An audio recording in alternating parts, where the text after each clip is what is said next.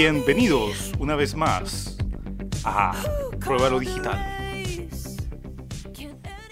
Hoy vamos a hablar de hackers y biohackers. Bien, estos términos eh, me gustaría mucho aclararlos porque la gente los tiene mal entendidos a veces, incluso con una connotación negativa. Y en realidad eh, no son negativos estos términos. Eh, veamos qué es un hacker. El concepto, la palabra, viene de los años 90 y bueno, se popularizó y tomó una connotación negativa, producto de Kevin Mitnick, quien fue un hacker que eh, entró a los servidores de Estados Unidos, algunas plataformas de, de seguridad y bueno, por ahí por el año 1995 terminó, terminó preso porque lo detectaron por su IP y, lograron atrapar lo que estaba hackeando, entrando sin permiso a servidores y por lo tanto a información eh, confidencial de Estados Unidos. Eh, le llamaban el Cóndor. Se puso así, es de Estados Unidos, no tiene nada que ver con Chile, pero ese era su apodo. Bueno, el hacker en sí nació como una persona analista de sistema encargada de la seguridad de los software, por lo tanto los tenía que analizar y probar la vulnerabilidad de cada software que iban creando las compañías. Y en su tiempo libre comenzaban a ingresar a través de los servidores por internet a software de otros eh, colegas de ellos, haciendo a veces un, un challenge cibernético para irse probando de quién era mejor. Y así fue como de repente se comenzó a gestar estos retos que terminaban vulnerando seguridad de información muy importante. Los programadores que fueron reconocidos como hackers fueron aquellos que comenzaron a trabajar fuertemente en la seguridad de los programas. Los hackers en un comienzo estaban por algo muy positivo, que es probar la seguridad de los softwares. ¿Cómo sabes tú que un software es seguro si no pruebas su seguridad, tratando de entrar, quebrantarlo, vulnerarlo, etcétera? Entonces fue de esa forma como eh, ellos, a la vez que tenían que crear la programación, tenían que crear la seguridad y ver de qué forma evitaban entrar. Es como si yo hago un candado, tengo que ver eh, qué fuerza aguanta ese candado para romperse. Lo mismo. Entonces, de esa forma surgió esto, incluso una película en los 90 que se llamó Hackers, eh, precisamente por este tema. Actuaba Angelina Jolie. No creo que sea hacker, pero ella era ahí protagonista. Segunda protagonista, Bueno, les voy a contar sobre mi experiencia en IBM Think. Esto fue una invitación que me hicieron. Eh, esto es un seminario que se hace en Santiago de Chile me hicieron una invitación a IBM Think del año 2019, vale decir, la última vez que se pudo hacer algo así antes de, entrar en, pandemia. Y fue realmente una experiencia muy enriquecedora. Eh, ¿Por qué? Bueno, aparte de ver muchos adelantos tecnológicos, pude participar de una charla que se da solamente a los TI, de diferentes empresas. Creo que fuimos como seis o siete en realidad. bueno, yo no soy TI, pero participé de esta charla porque me invitaron. Y era muy interesante porque era sobre hackeo. Vamos ahora a lo que les quería comentar sobre esta charla de hackeo. Eh, hablaban de, de hackeo y hackeo ético. Como era una charla para TI, principalmente esto trataba de hackeo ético, pero por supuesto te tenían que enseñar eh, cuáles son las vulnerabilidades que tienen las empresas, cómo pueden ser hackeadas, qué instrumentos hay para ser hackeados. Y muy interesante porque te mostraban cosas que tú nunca habías visto y que se venden a la vuelta de la esquina, es decir, yo para encontrar un router para hackeo no necesito eh, meterme a la darknet para poder con algún dealer comprar algo así. Es algo que está en todas partes, lo puedes comprar en tiendas en tu ciudad, eh, tiendas más especializadas, por supuesto, pero no es nada extraño. Y por internet, por supuesto que también lo puedes comprar y lo tienes en una semana en tu casa. Entonces son cosas que uno desconoce que es tan fácil tener, pero si tú sabes de qué se trata, qué es lo que hacen, las puedes pedir y comprar y hacer un hackeo, efectivamente.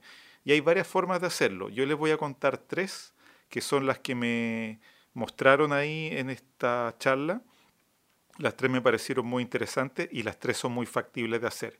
Es bueno que lo sepan si ustedes tienen alguna empresa que proteger. Si trabajan en una empresa ya es importante que sepan todo esto. Bueno, la primera, por ejemplo, una cosa muy sencilla que yo no me habría imaginado. Eh, existen unos microprocesadores y software que vienen en pendrives y son especialmente para hackeo y crear puertas traseras en los computadores está estudiado que un 97% de los pendrive que la gente se encuentra en algún momento van a enchufarse en algún computador. Entonces, ¿cómo lo hace un, hacker que quiere entrar a la gerencia de, algún, eh, de alguna empresa? Bueno, una forma muy sencilla es hacerlo con estos dispositivos que son similares a un pendrive. Entonces, ¿qué es lo que hacen estos hackers? Eh, ven los estacionamientos, dónde se estaciona la gerencia. Ojalá que sea el auto el gerente. Además que los estacionamientos muchas veces están marcados y cualquiera tiene acceso. Entonces, dejo al pie del auto donde se va a bajar la persona, dejo un pendrive botado. Lo puedo pasar a dejar a las 7 de la mañana, el gerente llega a las 8, a las 9 y se va a encontrar con que se baja el auto y lo primero que ve es un pendrive. Y lo más probable es que lo recoja no, no lo va a dejar botado ahí. Lo lleva y aunque no, no vaya con la intención de usarlo ni nada, pero sería muy raro que lo bote.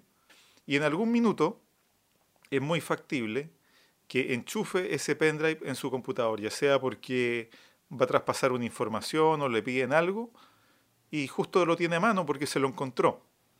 Típico que el, el, pendrive que nosotros usamos, el pendrive personal, no lo encontramos nunca, que está en un cajón por allá al fondo. Entonces va a tomar ese pendrive, lo va a enchufar, inmediatamente, solamente con recibir la corriente del pendrive se va a activar, vienen con un autorun, o sea, un, un arranque automático, y inmediatamente va a instalar un malware dentro del computador sin que te des cuenta, va a abrir una puerta trasera y va a dejar conectado ese computador a cualquier otro a través de la red. Y ahí tienes un hackeo que al final es un auto hackeo, porque la persona ni siquiera tuvo que llegar adentro del edificio, no, no, no se tuvo que molestar con tocar una puerta, no, nada. Desde el estacionamiento dejó la herramienta ahí que iba a hacer factible un hackeo. Entonces es muy posible que la persona lo conecte y se auto hackee. Y después se va a dar cuenta que no era un pendrive, pero ya es tarde ya es tarde, ya está el computador hackeado y quizás se demore en darse cuenta que ha sido hackeado. Auto hackeado en este caso. Otra forma es a través de los servidores de la empresa. Tú puedes entrar. Típico que los servidores están en una, eh, una sala que está fría, oscura. Están ahí como castigados, ¿no es cierto? porque tienen que mantenerse a baja temperatura, porque eh, están procesando mucha data. Imagínense, a ver, una oficina donde yo estuve que éramos 45, 46, todos conectados a internet, trabajando full. Eh, imagínense la cantidad de datos que están corriendo, porque el 90% está trabajando utilizando la red.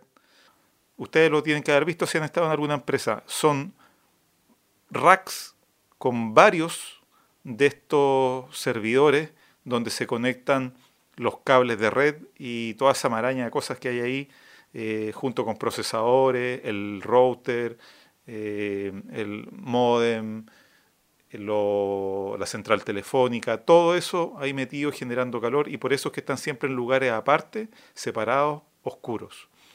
Como están siempre en lugares aparte, muchas veces en un rincón de una empresa, eh, es fácil identificar dónde está la sala de servidores. Por lo tanto, puede llegar eh, cualquier persona al, horario que se hace aseo. Muchas veces las personas que hacen aseo no, no conocen a todos los que trabajan ahí, por supuesto, y, y puede entrar una persona, esa área muy rara vez tiene llave, entra alguien y pone una cajita, un dispositivo que tiene dos antenitas, se conecta a la corriente. Como hay tantas cosas conectadas ahí, nadie se va a dar cuenta de esto. De hecho, se puede poner en lo alto del rack y nadie va a mirar arriba. Arriba generalmente está todo liso, no hay nada. Se le paran las antenitas, eh, que tienen dos antenas generalmente para hacer transmisión en Wi-Fi. Y es como un replicador de Wi-Fi, muy similar a eso, pero con forma de, router, como un modem así. Y esto se va a conectar a la red y va a empezar a traficar toda la red, todos los datos, toda la data que está pasando en ese momento por la red, la va a empezar a pasar por ahí y la va a mandar por Wi-Fi y la va a recibir otra persona donde se va a estar descargando toda esta data. Y en esa data van a estar todos los correos electrónicos, bla, bla, bla, bla, etcétera. Todo. Y eso, eh, esa es otra forma de hacer hackeo.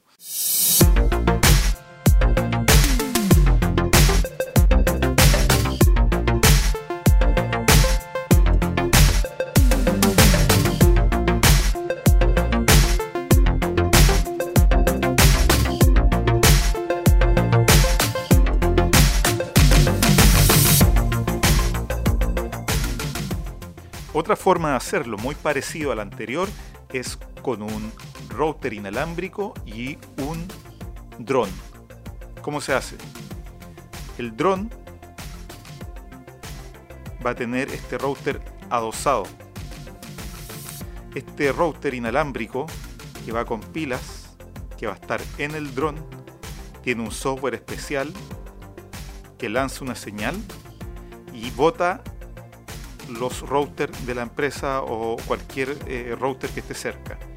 Entonces se eleva el dron donde están más o menos los servidores de la empresa, donde está el cuarto del TI, se eleva, se pone afuera, se lanza la señal, bota el router que está trabajando para la empresa. Esto es un pestañazo un par de segundos, entonces el router vuelve a conectarse, pero cuando se conecta, se conecta a través del router que tiene el dron. Entonces toda la información comienza a pasar a través del dron y este router replica el nombre de red, todo igual, tal cual. Entonces tú no detectas porque sigues conectado aparentemente a la misma red.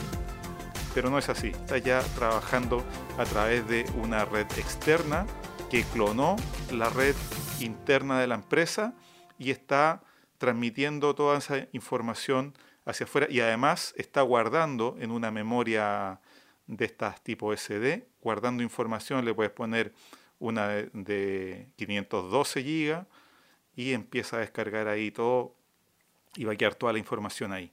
Esa es otra forma de hacer un hackeo empresarial y sin entrar a las oficinas, totalmente desde afuera. Bueno, estas son las formas que nos comentaban ahí cómo se podía hacer un, hackeo.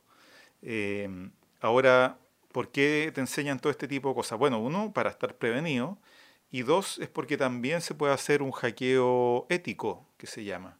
¿En qué consiste un hackeo ético? Por ejemplo, eh, ¿qué pasa si están buscando un pedófilo y yo logro entrar al computador de él y le hago un hackeo para obtener la información que tiene ahí, veo su IP para detectar dónde está, y logro apresarlo, meterlo preso, sentenciarlo, ejecutarlo, lo que sea.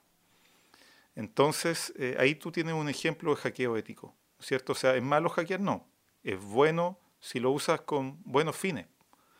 ¿Te fijas? Entonces, eh, ahí donde viene esta vuelta de que el hackeo uno dice, eh, siempre uno piensa que es algo malo, misterioso, etc. De hecho, esto dispositivos para hacer hacking, ni siquiera es algo que uno tenga que entrar a la darknet, es decir, navegar con Tor para poder encontrar y que alguien te venda esto. Esto está a la vuelta de la esquina. Lo puedes comprar en alguna tienda o lo puedes pedir por internet. Te va a llegar en una semana. Todas estas cosas, o sea, si uno sabe qué es lo que está comprando, qué es lo que tiene que pedir, eh, no hay ningún problema. Y el uso, el buen uso, el mal uso, va a depender, por supuesto, de las personas. Eh, aquí estamos 100% con el hackeo ético. Creo que vamos a tener que ver el biohacking en otra presentación. Se nos está acabando el tiempo, por lo tanto lo vamos a dejar y da el tema de sobra para otro podcast. Así que muy agradecido de tenerlos ahí. Muchas gracias y hasta pronto.